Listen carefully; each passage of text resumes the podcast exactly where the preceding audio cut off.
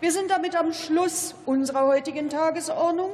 Ich berufe die nächste Sitzung des Deutschen Bundestages ein auf Mittwoch, den 18. Oktober 2023, 13 Uhr.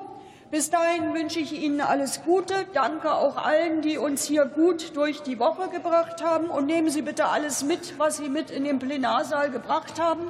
Eben war auch von Papierentlastung die Rede. Das können wir sicherlich so erledigen, dass die Plenarassistentinnen und Assistenten nicht mehr so viel Arbeit haben. Die Sitzung ist geschlossen.